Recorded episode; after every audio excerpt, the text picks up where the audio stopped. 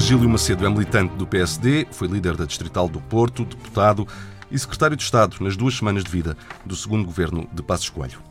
Abandonou a carreira política há cerca de seis meses, quando tomou posse como bastonário da Ordem dos Revisores Oficiais de Contas. Boa tarde e começamos por agradecer o facto de ter aceitado o nosso convite para esta hum, entrevista. Estamos no meio, talvez, da maior crise uh, de sempre, ou pelo menos uh, dos tempos modernos, e da qual saiu uma um, quantidade muito grande de legislação e regras para apoios e subsídios que, que muitas empresas e cidadãos têm dificuldade em acompanhar. Quais serão os efeitos disso para a organização das empresas e das suas contas?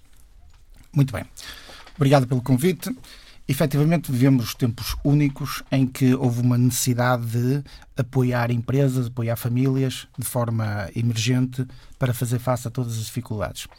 Obviamente que isso irá ter consequências no futuro próximo e, um, e, e nós, enquanto Ordem dos Revisores Oficiais de Contas, temos a componente de, de dar apoio às empresas e uh, dar uma credibilidade à informação financeira apresentada pelas empresas. Ou seja, nós somos um catalisador de confiança na, na informação financeira das empresas e, nesse sentido, eu defendo que a Ordem dos Revisores Oficiais de Contas, os revisores, os auditores, deverão, num futuro próximo, ser chamados a validar esses apoios que foram concedidos às empresas, nomeadamente, no sentido de eh, constatar se os mesmos foram apropriadamente utilizados. Eu vou dar um exemplo.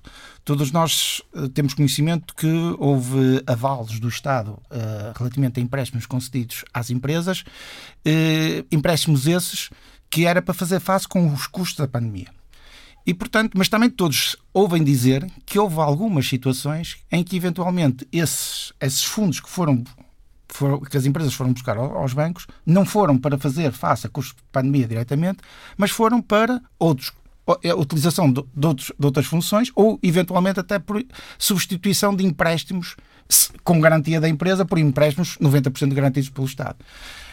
Eu, enquanto cidadão, e obviamente por maioria de razão, enquanto bastonário da Ordem dos Revisores Oficiais de Contas, eu defendo que, num futuro próximo, eh, deverá ser feita uma análise a esses empréstimos eh, concedidos às empresas, com a garantia do Estado, no sentido de validar se os mesmos foram utilizados ou não com, de, com, os custos da pandemia. Se foram utilizados, muito bem. Se não foram utilizados, acho que deve ser retirada a garantia do Estado para proteção de, de, de todos os contribuintes, porque nós, revisores oficiais de contas, somos uma profissão de, de interesse público e, portanto, está no âmbito nosso, no, no, da nossa função defender também esse interesse público e o interesse dos contribuintes portugueses. Mas quem deveria tomar essa iniciativa? O próprio Governo?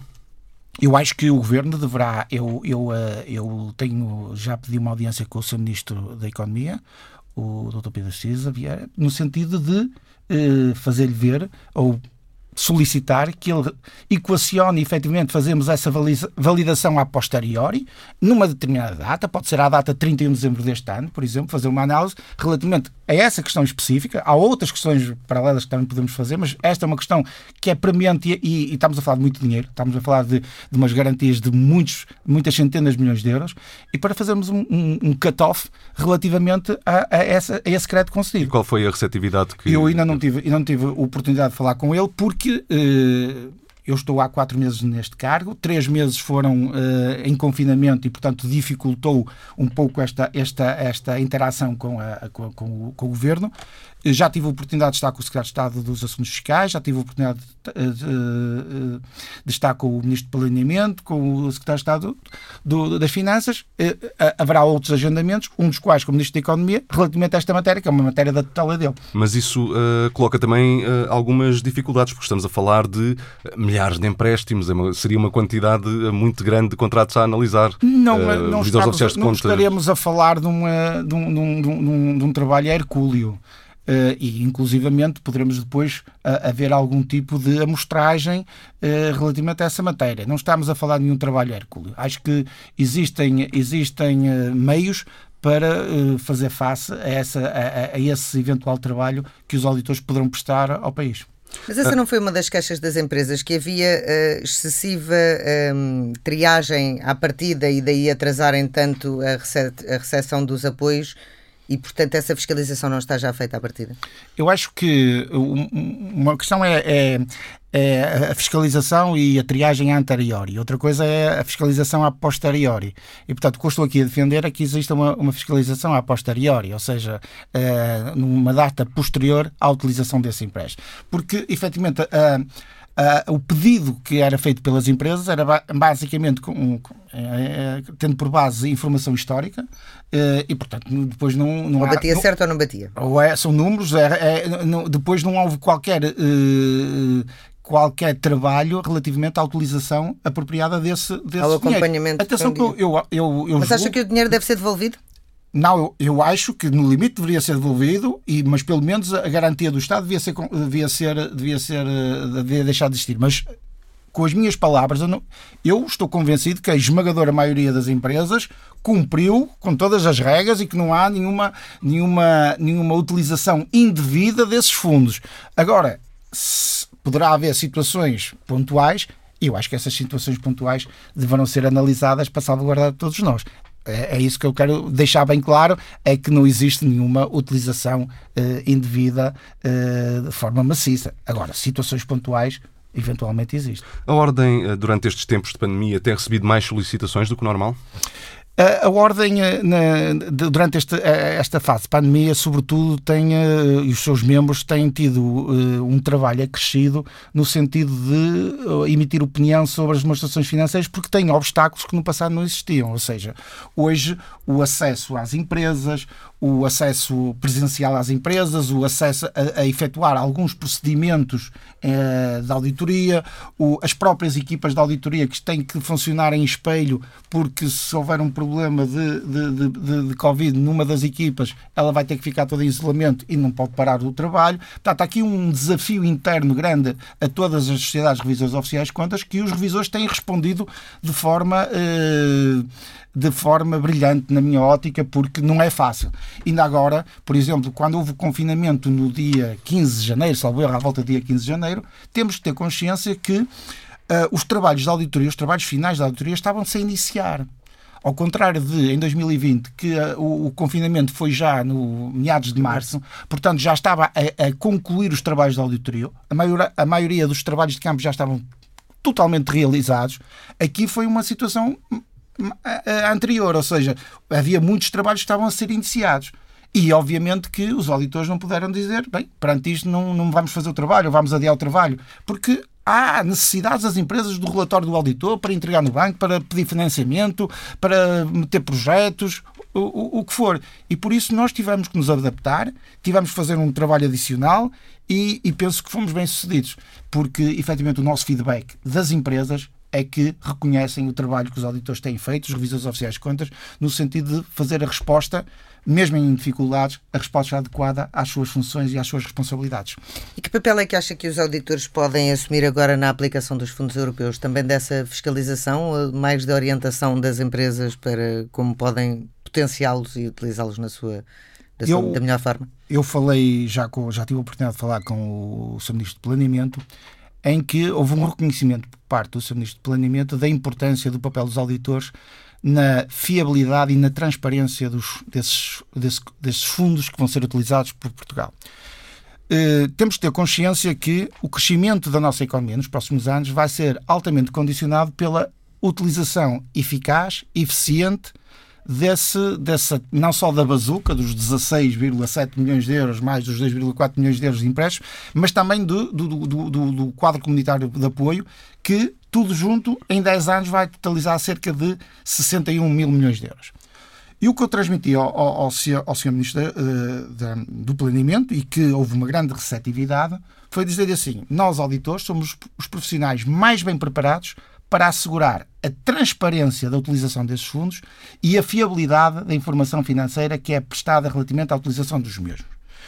Mas, na minha opinião, eu penso que os auditores, os revisores oficiais de contas, têm que intervir não só na componente de verificação documental dos investimentos, mas devem interferir desde o início do projeto até à sua conclusão. Ou seja, quando qualquer empresa metesse algum tipo de projeto, teria que já dizer que ela era o revisor, o auditor, queria efetuar a sua verificação. E essa, essa intervenção desse auditor deveria ser feita até à verificação física do, do, do projeto de investimento, ou seja, fechar o círculo todo. E, e um, porque, efetivamente, eu acho que nós, país, temos aqui um grande desafio que é uh, utilização uh, uh, eficaz desses, desses, desses fundos que são que é uma oportunidade nós já andamos sempre a dizer que é uma oportunidade única mas não deixa de ser uma grande oportunidade do país para fazer uma recuperação económica num tempo mais rápido do que seria se não tivéssemos aquele, aqueles fundos à nossa disposição. E, portanto, nós, auditores, já mostramos essa disponibilidade e queremos ser um parceiro do governo na salvaguarda, na salvaguarda da transparência da utilização desses fundos. E houve então uma boa aceitação do Ministro Nelson de Souza para, para constituir os, os revisores oficiais de contas, uma espécie de fiscais da, da aplicação destes fundos? No passado já existia isso já existia essa intervenção dos revisores oficiais contas dos auditores no que diz respeito à, à verificação documental. Eu fui uh, alertar sobre isto que, se, que seria apropriado e se seria mais eficaz que houvesse uma, uma intervenção mais transversal, ou seja, não só sobre a verificação documental, ou seja, ver se tem a fatura, se foi paga, se foi corretamente paga, se houve movimentação dos fundos, etc. Não, mas desde logo, desde o início do projeto até à verificação física do projeto, se a máquina existe, se a construção foi realizada, etc. Ou seja, fechar o ciclo. Mas e houve uma boa receptividade? Houve, sim, senhor. Eu, e, e, vamos fazer uma reunião, ficou acordado fazer uma reunião entre uh, a Ordem dos Revisores, o Ministério do Planeamento e, um, e a Agência de, de, para a Competitividade para começarmos a definir uh, metodologias para efetuar esse controle desses, desses projetos de investimento. O, o plano de, de, recuperação e resiliência está bem desenhado ao nível dessa, dessa fiscalização dos apoios e da sua utilização? Ou seja, acha que se, se essa ideia não for aceita, eh, há filtros suficientes para que não, não voltemos a ter os jovens agricultores a comprar jipes? Eu, eh, eu, eh, eu estou convencido que, tal e qual como para a Ordem dos Revisores Oficiais de Contas para todos os contribuintes, existe por parte do governo uma, uma, uma ideia de que é fundamental haver transparência e rigor na, na utilização destes fundos. Portanto, nem me passa pela cabeça que o governo queira facilitar nessa questão que acho que é uma premissa importantíssima para todos nós de salvaguarda do interesse público, que é a utilização eficiente, eficaz e, sobretudo, transparente dos fundos porque isso é que dá confiança depois às pessoas, na, na, nomeadamente na, na, classe política, na classe económica, a, a, ver total transparência. Nós estamos a falar aqui das empresas, mas há uma grande parte destes fundos que, que acabam por ir por intermédio do Estado. Essa fiscalização é possível fazer-se uh, com esse rigor? Quando estamos a falar de empresas públicas ou de eu acho que também poderá haver, haverá situações em que também poderá haver essa, essa fiscalização dessa utilização e, sobretudo, da aplicação desse dinheiro. Porque, uma, uma, ou seja, ver se o dinheiro que foi feito a determinados projetos efetivamente foi para fazer face a esses projetos ou, por exemplo, mais uma vez não acredito que isso vá acontecer, mas eventualmente para a utilização para uh, despesas correntes, seria inaceitável. E portanto, eu acho que há esse espaço para verificação da utilização desses fundos, também a esse nível, sempre numa perspectiva de transparência, que é o que eu defendo na Ordem dos Revisores Oficiais de Contas. Na relação com todas as entidades externas, a maior transparência possível internamente também. Seja mesmo eh, na relação entre os membros, existe uma transparência total, as cartas que eu envio para a CMVM, que envio para eu divulgo tudo porque não tenho nada a esconder. Eu acho que a ordem tem que ser transparente. E aquilo, aquilo que eu defendo externamente, também defendo internamente. E. Uh, e, e, e, portanto é isso que eu tenho aplicado e tenho-me dado bem e, e, não, não me arrependo. Acha que as empresas vão sair mais fortes e mais saudáveis desta crise devido precisamente a este género de, de iniciativas e de necessidade de ter as contas em ordem, de haver muito mais fiscalização, muito mais transparência? Também? Não tenho dúvidas nenhumas que ter, sairemos aqui com um tecido empresarial. Mais forte, ou seja, os, os, mais fortes, os mais capazes é que vão sobreviver, às, é que sobrevivem às crises. Ou seja, quando existe uma crise económica, existem sempre grandes oportunidades também de negócio para algumas empresas, para alguns empresários, que são aqueles mais bem preparados, aqueles que têm mais, mais capacidade para superar as dificuldades. E, portanto, eu penso que depois desta crise iremos ter uma, um tecido empresarial um pouco mais saudável, sendo que o nosso tecido empresarial em Portugal, nomeadamente na, sobretudo na Zona Norte, onde existem muitas pequenas e médias empresas. Que de resto são 99,9% das empresas que existem no país. Mas, uh, aquela empresa familiar, o pai, o filho, uh, a família toda, de 5 trabalhadores, 10 trabalhadores, 50 trabalhadores, é muito mais uh, premente no, no, norte do país e centro do país do que na Zona Sul. E, e por isso é que eu digo que Uh, será fundamental, não é?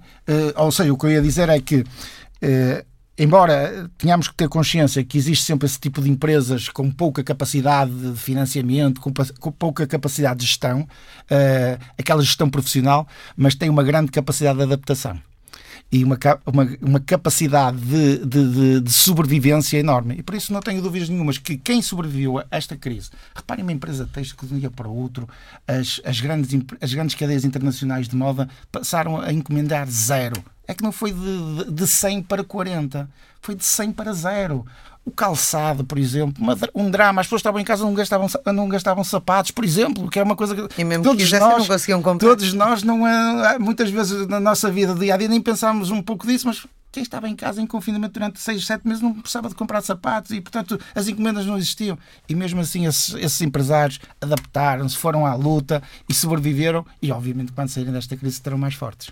Mas o fim das moratórias não pode ser também um, um problema para, para o tecido empresarial? O, uh, o fim das moratórias tem que ser inevitável. E, e uh, o que eu defendo é que o, e, e, aqui já não, já, já não tem nada a ver com a parte do bastonário da organização. Mas como estávamos a falar da saúde, da saúde do tecido económico. o, que eu, eh, o, que eu, o que eu defendo é que essa, tem que se fazer uma, uma, eh, uma retirada destas moratórias gradualmente. Porque mas tem que se fazer e tem que se começar a fazer sob pena das pessoas interiorizarem que aqueles empréstimos que têm já não são para pagar isso é perigoso. É perigoso até para o sistema financeiro como um todo. Não é? Todos temos que ter consciência disso.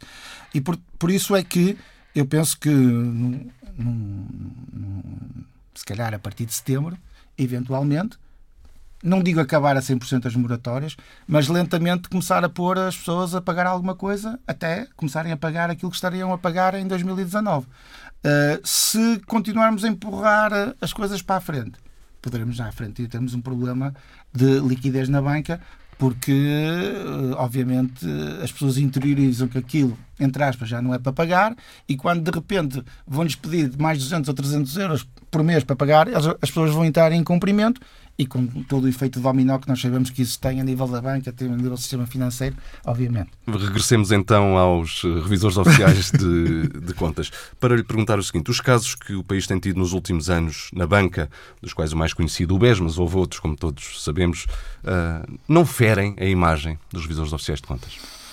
Sabe que quando existe um problema uh, ao nível, por exemplo, da banca, uh, existe sempre uma procura logo rápida de quem foram os culpados relativamente a essa, a essa, essa situação.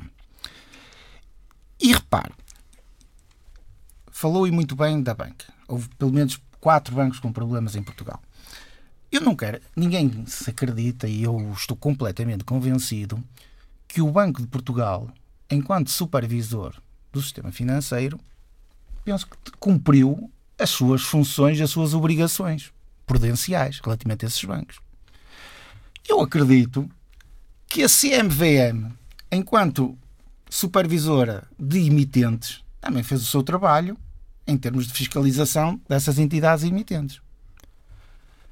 Agora, muitas vezes é mais fácil tentar culpar o, o auditor o auditor muitas vezes é, é visto como o, uh, o elo mais fraco. Mas, é pelo menos o primeiro elo dessa cadeia, não é? Não, o é o último. Portugal e a é CMVM não, não estão tão próximos não, das contas eu, eu, como estão o revisor oficial sim. É o último. Primeiro, quem são os primeiros responsáveis por situações menos corretas nas empresas? A administração das empresas. Que é uma coisa que muitas vezes as pessoas esquecem. Quem são os responsáveis primários de haver problemas nos bancos? São as, as, as administrações das empresas, porque as administrações das empresas é que tomaram decisões menos apropriadas, menos corretas numa ótica de gestão, num passado, que depois vão ter repercussões no futuro. Os auditores não emitem opinião sobre decisões de gestão. os auditores, depois, temos, eu disse-lhe que os auditores eram os últimos da fila e que geralmente querem pôr os auditores no primeiro da fila. Não concordo. Eu disse que o primeiro da fila é a administração da, da, das empresas. Depois temos o Banco de Portugal e a CMVM, que também têm uma relação direta com, com os bancos. Depois tem os auditores. Os auditores emitem uma opinião datada sobre as demonstrações financeiras e datada sobre demonstrações financeiras históricas. Julgamento profissional esse que é feito em determinada data relativamente à informação prestada pela empresa e que vale naquela data. Ou seja, nós não podemos uh, analisar uma opinião de um auditor e de um julgamento profissional de um auditor em determinada data, passado uh, cinco anos em que as, uh, as, as circunstâncias alteraram. E, portanto, eu julgo que a maior prova de que os auditores têm tido um comportamento irrepreensível em termos da execução dos seus trabalhos na, na banca é que até esta data não houve, tem ganho todos os processos em tribunal, nomeadamente ao nível de, daquele que falou, que é o mais mediático. Ou seja, já houve duas decisões de duas instâncias diferentes, deu razão aos auditores. E deu razão porquê? Porque efetivamente os auditores fizeram o seu trabalho que lhes competia e com a responsabilidade e com o rigor e com o profissionalismo apropriado. Agora, não deixa haver aqui uma situação que, para nós, Ordem dos Revisores Oficiais de Contas, é preocupante. Que é aquilo que nós designamos por expectation gap em auditoria, ou seja, a expectativa que as pessoas têm em relação ao trabalho do auditor. Uh, nós sabemos que a gestão das expectativas é importante em tudo, em tudo na nossa vida, mas o comum de, das pessoas têm uma, uma, uma, expectativa relativamente ao trabalho do auditor, quase que o auditor, ao, ao emitir uma opinião, está a, a, emitir uma opinião absoluta. Absoluta para o passado e absoluta para o, para o futuro. Isso não é verdade. Ele está a emitir um julgamento profissional, feito com base em determinados, com determinados regras de acordo com o normativo internacional de auditoria, com determinadas limitações, tem que saber ler os relatórios dos auditores, Muitas vezes os auditores põem reservas nos, na, na, nas demonstrações na, na, certificação legal de contas, ou seja, põem reservas em relação às demonstrações financeiras e as pessoas não percebem o que é que o auditor está a dizer. E, portanto, eu, eu penso é que os, se os auditores não tivessem feito esse trabalho notável e rigoroso no seu trabalho, já tinham certamente sido mas, muito mas a, mas a questão que o cidadão comum também colocará, uh, olhando para as coisas de forma simples, é: mas como é que é possível certificarem-se contas que depois se vem saber que afinal até continham ou escondiam ilegalidades? Não, eh, não se pode pôr as coisas dessa forma generalista, peço desculpa. Ou seja, temos que ver a, a questão específica que possa ter ocorrido para ver até que ponto é que existe culpa ou, ou não por parte do auditor. Ou seja, se o auditor não, não executou os procedimentos eh, de auditoria que estão definidos em termos de normas internacionais, obviamente que aí existe uma culpa objetiva do auditor. Mas, como lhe disse até agora, nada disso provou, porque efetivamente as duas decisões judiciais foram a favor do, dos auditores. Ou seja, temos que ver é o que está na gênese de, eventualmente dessas situações. Normalmente, eh, no caso da, banca, eh, existem eh, sempre questões inerentes a imparidades e a provisões. Mas o julgamento que o auditor faz, como eu disse, é uma, o, e a opinião que ele emite é uma opinião datada, naquela data, referente àquelas demonstrações financeiras. Passado um ano, será completamente diferente. Hoje os auditores estão a emitir certificações, estão a pedir opiniões sobre relatórios da auditoria, opiniões sobre as demonstrações financeiras do banco, das bancas agora. Se daqui a um ano ou daqui a seis meses o governo entrar, uh, acabar com as moratórias e o crédito mal parado subir em flecha, as necessidades de imparidades dos bancos vão subir em flecha, os bancos vão entrar em dificuldade. E as, as pessoas vão dizer: ah, mas os auditores diziam que o ano passado estava tudo direito, agora os bancos estão todos com problemas financeiros. É essa a expectativa, é esse compreender esse, esse trabalho que nós, Ordem dos Revisores Oficiais de Contas e a minha equipa, desde logo assumiu por ser importante explicar às pessoas o que é auditoria. Quais, o que é que o auditor faz? Quando o auditor emite uma opinião, o que é que ele quer dizer? Quais são as limitações que ele tem na realização do trabalho? O que é materialidade aplicada às demonstrações financeiras? A opinião de um auditor não é uma opinião absoluta. Ele não está a emitir uma opinião sobre 100%, ele não analisa 100% da, da, da, da, da informação que, que, a empresa contém. Hoje, cada vez, nós.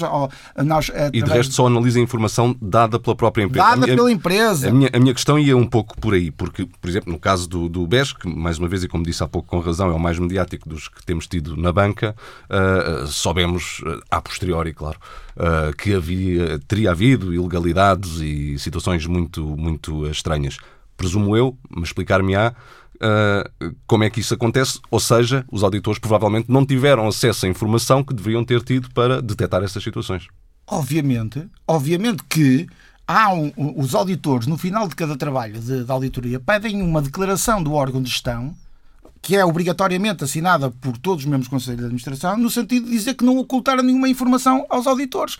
O auditor não está 365 dias, 24 horas por dia na empresa, não, e, e, hoje em dia as empresas cada vez são mais complexas, cada vez têm mais transações uh, extremamente complexas, não, não são fáceis de, de, auditar, e cada vez nós, auditores, temos de ter meios tecnológicos mais, mais modernos e mais sofisticados para auditar, auditar as empresas mas sobretudo dizer que, obviamente, que temos que ver se essa informação foi ocultada ou não ao revisor.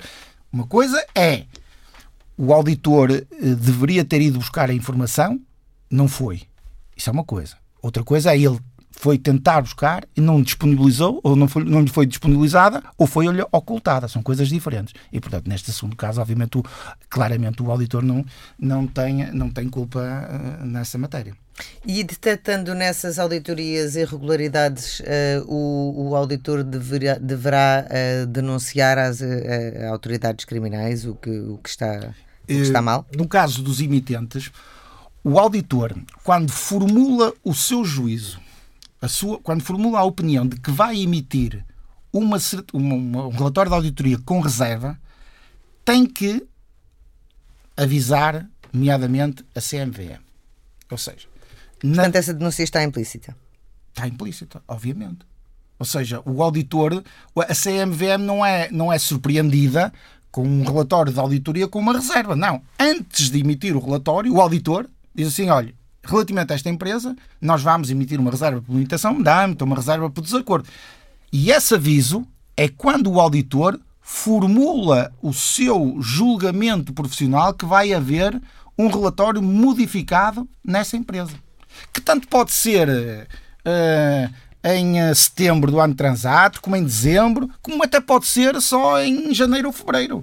Portanto, é quando ele estiver convencido, porque há situações em que o auditor, os auditores, os auditores emitem por ano uh, mais de 30 mil certificações legais de contas e relatórios de auditoria. Os auditores emitem uh, cerca de 15 mil reservas sobre, sobre demonstrações financeiras das mais variadas empresas, pequenas, grandes, etc. Nós temos que ver, é, e era interessante, era ver quais são as consequências dessas reservas. Nós temos empresas que têm valores emitidos, têm reservas nas contas. Qual é a consequência que isso tem? E qual é a consequência que isso tem, na maioria das vezes? Por enquanto, não tem tido. Mas eu acho que o próprio. E de quem é essa responsabilidade? É da CMVM? Não, eu acho que uh, há, os supervisores deverão, ter uma, deverão fazer uma análise uh, apropriada quando existem esses relatórios modificados para ver as razões e para tomar as devidas medidas. Eu posso lhe dizer, por E não exemplo, a fazem? Não, uh, têm feito pouco. Eu posso dizer Este reforço do governo nesta semana uh, dos poderes da CMVM ao nível da, da auditoria e supervisão da idoneidade um, e da qualificação e da, da experiência dos ROC é, é, uma mudança que pode ajudar nesse sentido ou é uma limitação mais à, à atividade dos revisores oficiais de contas? É, primeiro, nós, Ordens dos Revisores Oficiais de Contas, concordamos inteiramente que tenha que existir uma entidade pública que faça a supervisão do, do trabalho da auditoria. Nós não somos uma ordem corporativista e tanto que não somos uma ordem corporativista que nós temos controle de qualidade sobre os nossos membros desde a década de 90 e todos os anos existem 100, 120, 130 revisores oficiais de contas e sociais revisores oficiais de contas que são objeto de controle de qualidade. Mas não é um controle de qualidade eh, inócuo, é um controle de qualidade que tem consequências. Todos os anos, infelizmente, cada vez o trabalho da auditoria é melhor, mas por vezes, levanta-se processos disciplinares a colegas que uh, tiveram uma, uma, um, um, comportamento menos apropriado em termos de aplicação das normas internacionais ou das normas internacionais de auditoria. E, portanto, o, agora, relativamente a essa matéria, uh, nós não podemos caminhar no sentido da desregulação. Porque a desregulação não pode ir uh, colidir com o interesse público.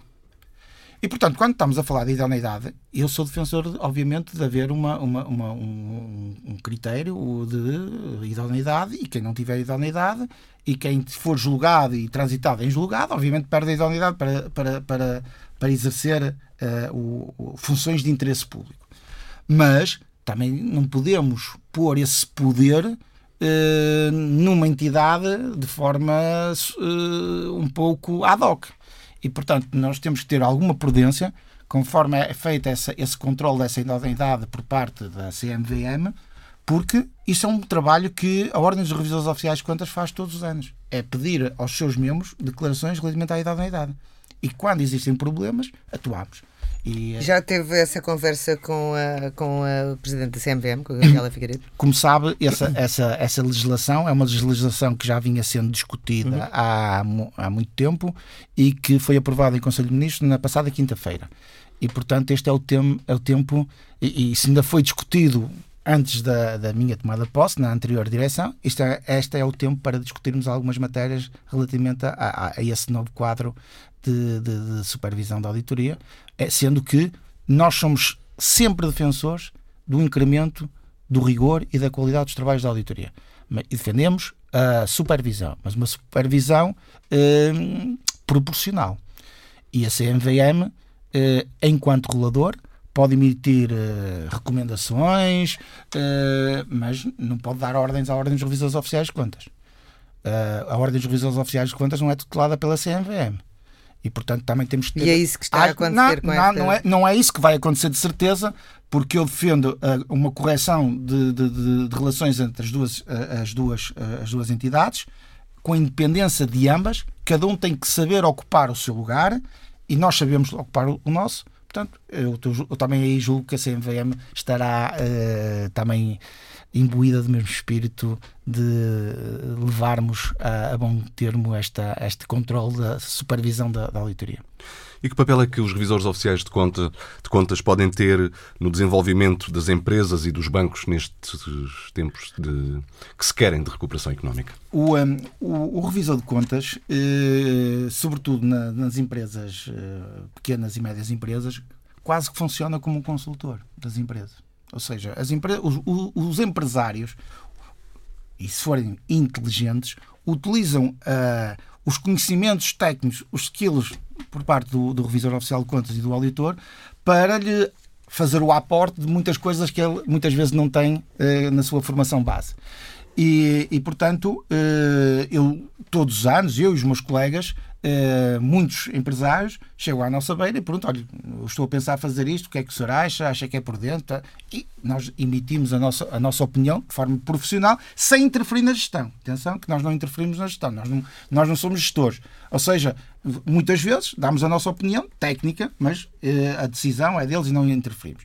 E portanto, nesse sentido, eu, uh, eu como auxiliares, ao fim e ao cabo, como como, como profissionais ao serviço da das empresas, eu penso que os auditores, fazendo bem esse seu trabalho de credibilização da informação financeira da empresa, estarão a, a, a, estarão a ter a fazer um ótimo serviço à economia, às empresas e ao país. É essa é esse o nosso objetivo. Temos é que saber cumprir e temos que saber fazer bem feito o nosso trabalho com rigor, com independência, com competência. É esse que nós temos que saber. Eh, e se fizermos isso bem feito, eh, estaremos a prestar um bom serviço às empresas, à economia e ao país. Senhor Bastonário da Ordem dos Revisores Oficiais de Contas, Virgílio Macedo, obrigado. Muito obrigado. Tempo agora para a análise do economista João Duque. O prato principal da semana, ou pelo menos um deles, foi o turismo. E a ajuda que ele pode dar ao PIB, com o Ministro das Finanças a adivinhar que a economia possa crescer mais um ponto percentual do que o previsto, 5 em vez de 4. É uma expectativa de copo meio cheio, de copo meio vazio, razoável? Como é que olhas para, para isto? Bem, se fossem 5, eu diria que era um copo a, a deitar por fora, porque eu não estou à espera desse valor, dada a performance do primeiro trimestre. E é muito difícil recuperar um crescimento de 5%. Não é impossível. Eh, não é impossível mas é muito difícil. de qualquer das formas, porquê? Porque estamos sempre nas mãos de imprevistos, eh, de um desenvolvimento que pode ocorrer e pode ocorrer de uma forma muito desagradável, eh, muito previsivelmente, no último trimestre. Porquê? Porque se os casos começarem outra vez a subir, mesmo com o plano de vacinação, isto pode, pode significar que as vacinas não estão a ser tão efetivas e a, com efeito prolongado do tempo. E, portanto, porque nós não sabemos. Essa é que é a realidade. Nós não sabemos qual é que vai ser a duração da imunidade provocada pela vacina. E, portanto, estamos aqui numa, num quadro de grande expectativa sem, sem... Portanto, eu preferia gerir com cenários mais conservadores e, portanto, não, não digamos, ser mais, mais temeroso. Nesse sentido, os apoios ao turismo acho que são bem-vindos. Porque lá está, o peso do turismo no, na, na, economia portuguesa é, se calhar, até excessivo. Nós deixámos-nos encurralar num peso talvez excessivo, 14%, enfim, de acordo com algumas estimativas, de facto é muito pesado.